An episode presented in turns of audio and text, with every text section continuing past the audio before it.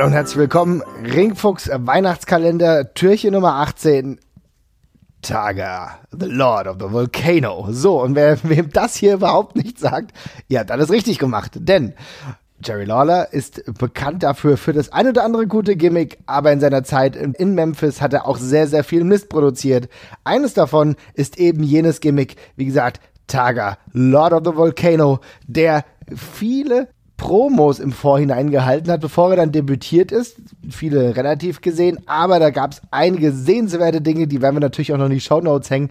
Das Problem bei diesem Gimmick ist, dass er eigentlich so ein schlechter Hütchenspieler war, so ein schlechterer Magier, wo alles eigentlich keinen Sinn ergeben hat. Also es fängt ja damit an, Warum sollte ein Herrscher eines Vulkans jetzt unbedingt in den Wrestlingring steigen? Ja, ja. da, da fängt's ja, dann fängt's ja schon an. Und wenn man dann aber sieht, wie schlecht eigentlich auch die Videoproduktionen waren. Das war, muss man sagen, ja, Anfang der 90er. Ich weiß, es ist nicht so richtig optimal, aber da gab es auch schon äh, technische Möglichkeiten, den ein oder anderen Zaubertrick besser wirken zu lassen. aber ich erinnere mich an eine Promo, wo es am Ende so war, dass irgendwie seine Finger ein bisschen gebrannt haben und du jetzt gedacht hast, okay, er kann irgendwas mit Feuer. Gut, er ist auch der, der Lord des Vulkans das, es sieht alles so grauenvoll aus. Ich, also am, meisten beeindruckt hat mich gleich diese, diese geile Wand, die da am Anfang kommt, also dieses Gemälde von diesem Vulkan, wo es einfach aussieht, als würden riesige Fleischklöpse aus dem Ding rausfliegen. Es, es, sieht alles, es sieht alles so grauenvoll aus und auch dieser seltsame Effekt mit dieser Kontur von dem, den man dann halt nur sieht von ihm, ehe es dann umschaltet in die Realität zu diesem wirklich grausam aussehenden Kostüm. Man kann es ja wirklich nicht in Worte fassen, wie furchtbar das aussieht.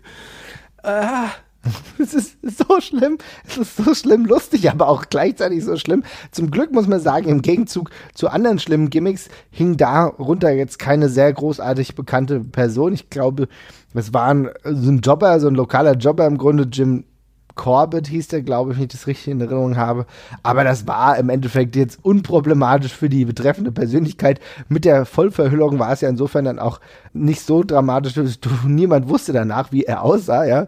Aber da war vieles dabei, wo du dir einfach heute nur denkst, meine Güte, wie kann man auf solche Ideen kommen? Auch weil die Übersetzung natürlich von dem, was im Video passiert ist, überhaupt nicht so im Ring wirken kann. Also das heißt, selbst wenn du irgendwie einigermaßen ja, flashy Szenen hast oder, oder effekthascherische Szenen im, in den Videos, in den Promos hast, die kannst du ja so nicht übersetzen. Und gerade wenn du ein geringes Budget hast oder kein großartiges wie halt zu der Zeit, dann kannst du das erst recht nicht übersetzen. Also es ist sehr, sehr peinlich gemacht, aber die 40 Sekunden, 50 Sekunden Promos, diese Videos, die lohnen sich heute noch.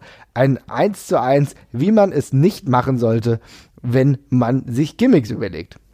Ja, wunderbar. Es ist, hat wirklich Ed Wood Charme.